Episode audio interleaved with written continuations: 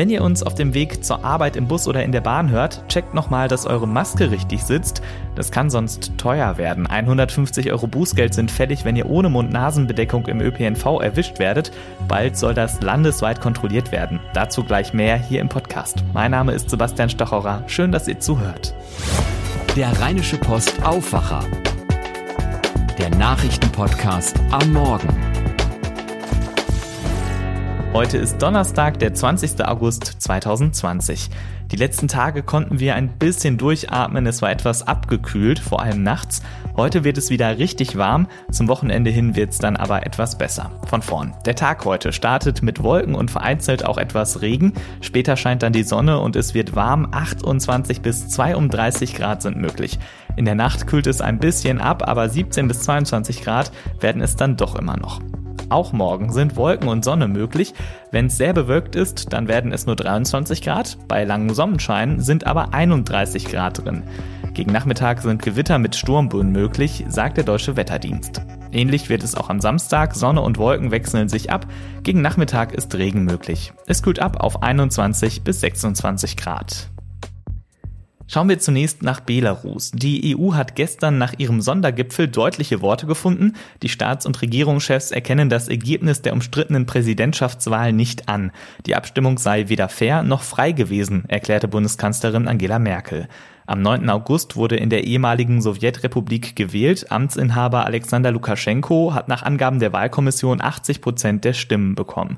Seitdem gibt es Massenproteste im Land, die von der Polizei brutal niedergeschlagen wurden. Mehr als 7000 Demonstrantinnen und Demonstranten wurden verhaftet, mindestens drei starben. Die Opposition hat auf klare und deutliche Worte aus Brüssel gehofft.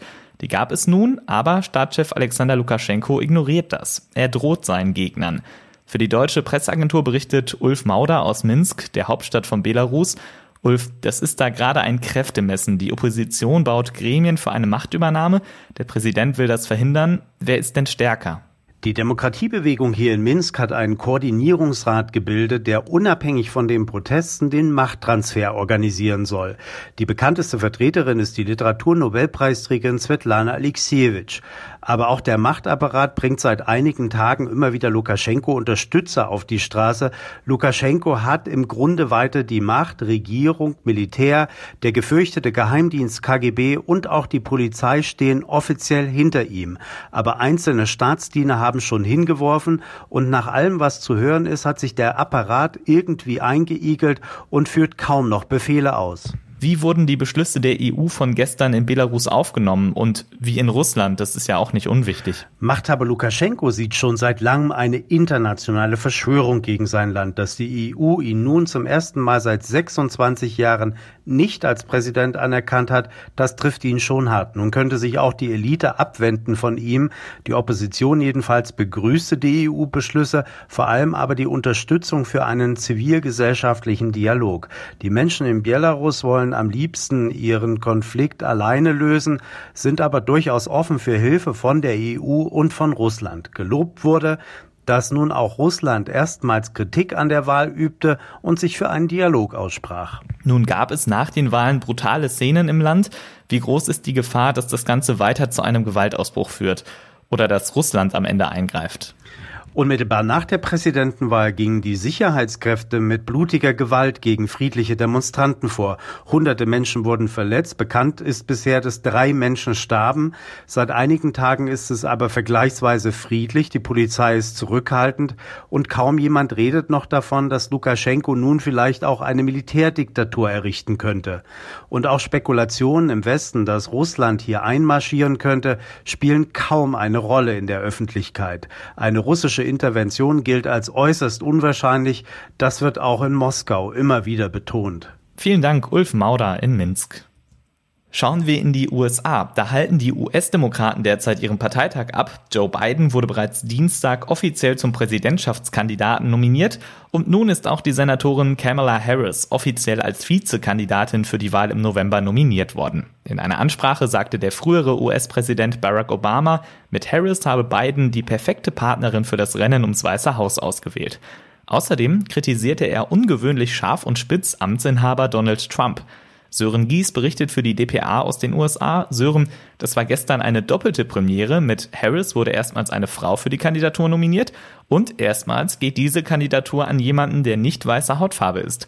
Wie hat Harris die Nominierung entgegengenommen? Na, sie hat die Gelegenheit genutzt, sich den potenziellen Wählern nochmal vorzustellen. Gegen Trump hatte sie vorher schon ordentlich gewettert in einer unerwarteten früheren Ansprache. In der Dankesrede kam der nur indirekt vor im Zusammenhang mit ihrer Erfahrung als Staatsanwältin. Sie erkenne einen Schurken, wenn sie ihn sehe, meinte Harris da.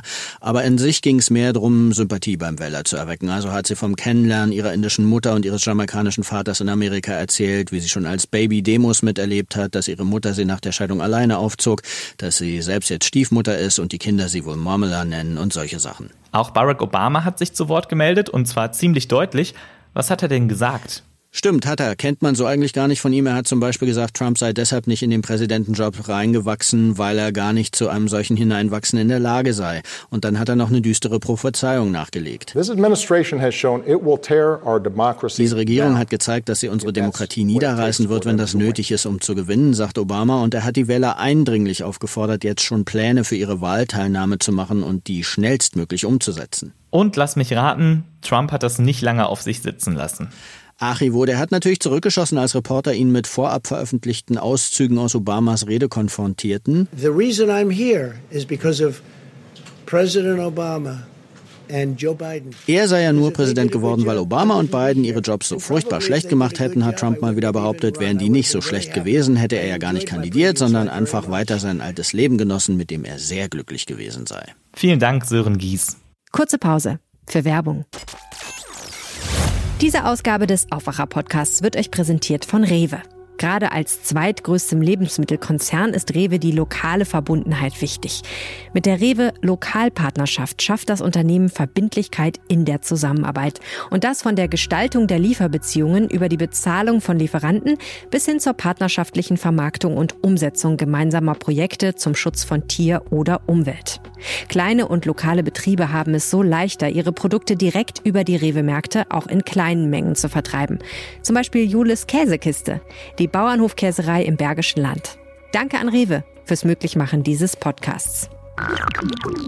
Welche Neuigkeiten es in Düsseldorf gibt, das weiß Philipp Klees aus der Antenne Düsseldorf Nachrichtenredaktion. Guten Morgen, Philipp. Ja, schönen guten Morgen, Sebastian. Das sind unsere Themen heute. Wer bewusst keine Maske trägt, der muss immer häufiger hier in Düsseldorf mit einer Strafe rechnen. Polizei, Ordnungsamt und auch Rheinbahn haben jetzt weitere Kontrollen angekündigt. Dann gibt es Diskussionen um das neue Online-Ticketsystem für die Strandbäder am Unterbacher See und wir haben auch noch aktuelle Infos zum neuen Stadtstrand, der schon bald im Bereich der Oberkassler Brücke an den Start geht.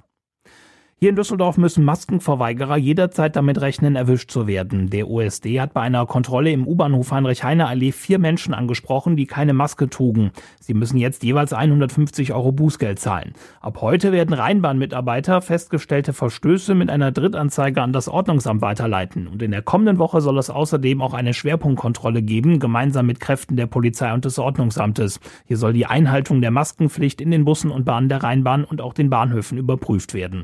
Seit einigen Tagen wirbt die Rheinbahn auch mit einem Film für das Tragen eines Mund-Nasenschutzes. Auch den haben wir verlinkt bei den Nachrichten auf antennedüsseldorf.de. Die Betreiber des Unterbacher Sees reagieren auf die Kritik am Online-Ticketsystem. Einige Badegäste hatten sich bei uns darüber beschwert. Seit dem letzten Wochenende müssen wir vorab online ein Zeitfenster buchen. Ein ganztägiger Besuch ist nach dem Ansturm vom letzten Ferienwochenende nicht mehr ohne weiteres möglich. Zwischen 14 und 15 Uhr bleiben der Nord- und der Südstrand zur Reinigung geschlossen. Wer danach weiter schwimmen möchte, muss erneut Eintritt zahlen. Dies könne man an heißen Wochenenden machen, aber nicht jetzt nach den Ferien bei den kühleren Temperaturen, lautet die Kritik.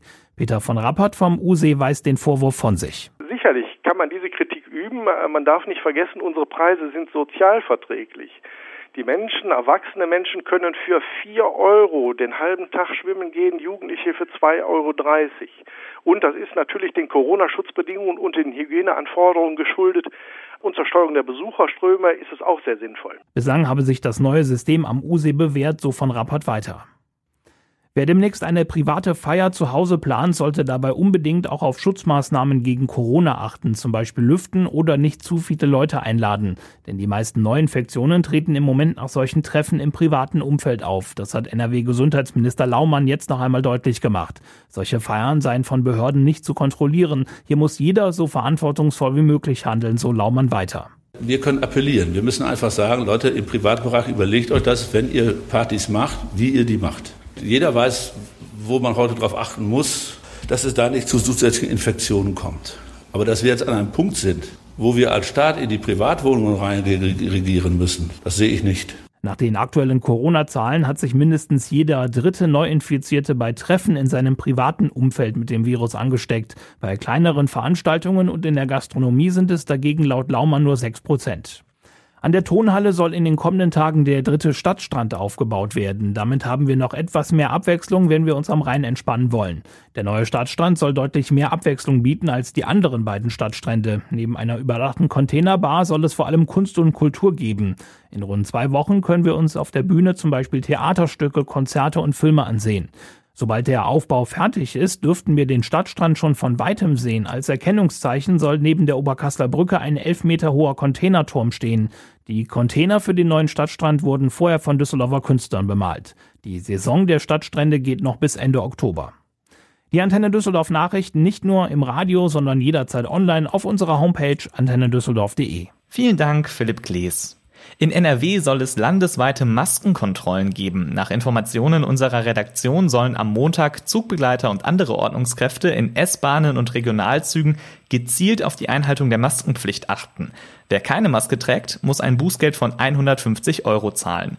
Mit der Aktion soll einerseits die Einhaltung der Pflicht durchgesetzt werden, eine Mund-Nasen-Bedeckung zu tragen, Andererseits soll die Aktion auch für diese Vorgabe sensibilisieren. Es ginge nicht darum, Geld einzunehmen, heißt es aus Planungskreisen.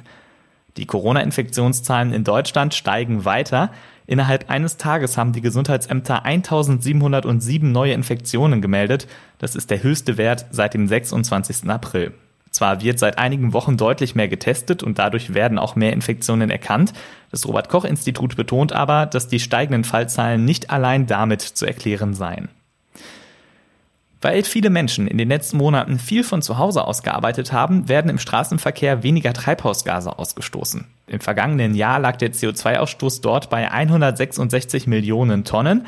Einer Greenpeace-Studie nach könnte diese Menge um 5,4 Tonnen sinken, wenn nur zwei von fünf Personen an zwei Tagen pro Woche von zu Hause aus arbeiten. Gestern war bekannt geworden, dass Deutschland sein Klimaziel für 2020 vielleicht doch noch erreichen könnte. Im Vergleich zu 1990 soll der Treibhausgasausstoß dieses Jahr um 40 Prozent geringer ausfallen. Das war zu Beginn des Jahres für höchst unrealistisch gehalten worden, denn das 2014 beschlossene Klimaschutzprogramm reiche dafür nicht aus. Wegen Corona könnte es nun also doch klappen mit den Klimazielen. Es braucht aber dennoch nachhaltige andere Maßnahmen, denn der Treibhausgasausstoß soll weiter sinken. 2030 soll er um 55 Prozent geringer sein als noch 1990. Die Corona-Pandemie hatte in den letzten Monaten auch starke Auswirkungen auf die Steuereinnahmen in Deutschland. Für Juli lagen sie aber nur noch 0,3 Prozent unter dem Wert von 2019. Das liegt unter anderem daran, dass viele im Frühjahr gestundete, also aufgeschobene Steuerzahlungen nun fällig wurden. Insgesamt wird für 2019 dennoch ein deutlicher Rückgang der Einnahmen erwartet, etwa durch weniger Einnahmen bei der Lohnsteuer durch Kurzarbeit und natürlich, weil die Wirtschaft insgesamt eingebrochen ist. Donald Trump will die Wiedereinsetzung von Sanktionen gegen den Iran erzwingen. Er habe US-Außenminister Mike Pompeo angewiesen, den sogenannten Snapback-Mechanismus im UN-Sicherheitsrat auszulösen, sagte Trump. Damit würden die UN-Sanktionen aus den Zeiten vor dem Atomabkommen mit dem Iran wieder gelten. Umstritten ist, ob die USA dazu überhaupt berechtigt sind, diese Sanktionen zu veranlassen. 2015 hatten die UN-Vetomächte, Deutschland und der Iran sich auf ein Abkommen geeinigt, wonach dem Iran eine friedliche Nutzung der Kernkraft gestattet war, die Entwicklung von Atomwaffen aber verwehrt blieb. Unter Trump sind die USA 2018 aus dem Abkommen wieder ausgestiegen. Sollten die USA sich jetzt durchsetzen, wäre das Abkommen insgesamt hinfällig. Eine Entscheidung dazu muss es laut Snapback-Mechanismus innerhalb der nächsten 30 Tage geben. Der Innenausschuss des Landtages beschäftigt sich heute ab 13.30 Uhr unter anderem mit dem Polizeieinsatz in der Düsseldorfer Altstadt. Innenminister Herbert Reul will den aktuellen Ermittlungsstand berichten. Zur Erinnerung, ein Polizist hatte vor einigen Tagen einen 15-Jährigen auf dem Boden fixiert, indem er ihm ein Bein auf den Kopf drückte. Videoaufnahmen des Einsatzes verbreiteten sich im Netz. Die Bilder erinnerten an den Tod des US-Amerikaners George Floyd. Wir haben darüber ausführlich berichtet, beispielsweise im Aufwacher-Update vom Dienstag. Der Anwalt des Polizisten sagt, der Einsatz sei vorbildlich verlaufen, genau so, wie das trainiert würde. Der Unterschied zu dem Einsatz in den USA sei, das Bein des Polizisten drückte hier auf den Kopf und nicht auf den Hals. Gegen den Beamten wird wegen des Anfangsverdachts der Körperverletzung im Amt ermittelt, gegen den Jugendlichen wegen Beleidigung, tätlichen Angriffs und Widerstand gegen die Staatsgewalt. Am Samstag soll ein Protestmarsch gegen Polizeigewalt durch Düsseldorf stattfinden. Angela Merkel trifft Klimaaktivistinnen. Um 10 Uhr sind Greta Thunberg und weitere Vertreterinnen der Bewegung Fridays for Future mit Merkel im Kanzleramt verabredet. Sie wollen über die EU-Klimapolitik sprechen. Vor genau zwei Jahren, am 20. August 2018, hatte Greta Thunberg mit ihren wöchentlichen Schulstreiks für das Klima begonnen. Das war ein Montag. Erst seit dem 7. September 2018 sind es dann immer die Freitage geworden. 90 Minuten sind für das Gespräch heute angesetzt. Die deutsche Klimaaktivistin Luisa Neubauer ist ebenfalls dabei und sie sagt, die Klimaaktivistinnen wollen auch über die Forderungen sprechen, die sie in einem offenen Brief an die Staats- und Regierungschefs der EU gestellt haben. Diese Forderungen sind wissenschaftlich fundiert und sind praktisch das Minimum von dem, was getan werden musste, damit die EU und alle Mitgliedstaaten das Pariser Abkommen einhalten können. Das heißt, in dem Treffen ähm, werden wir unter anderem diesen Brief und die Forderungen diskutieren oder ansprechen und darüber hinaus aber auch die Frage der Verantwortung von Deutschland und der EU in der Klimakrise. Das war der Aufwacher vom 19. August 2020. Wenn ihr uns etwas sagen wollt, Lob, Kritik oder Themenvorschläge habt, schreibt uns gerne eine E-Mail an aufwacher.rp-online.de. Vielen Dank. Heute Nachmittag hört ihr hier im Feed das Aufwacher-Update zum Feierabend. Ich bin Sebastian Stochorer. Macht's gut. Mehr bei uns im Netz www.rp-online.de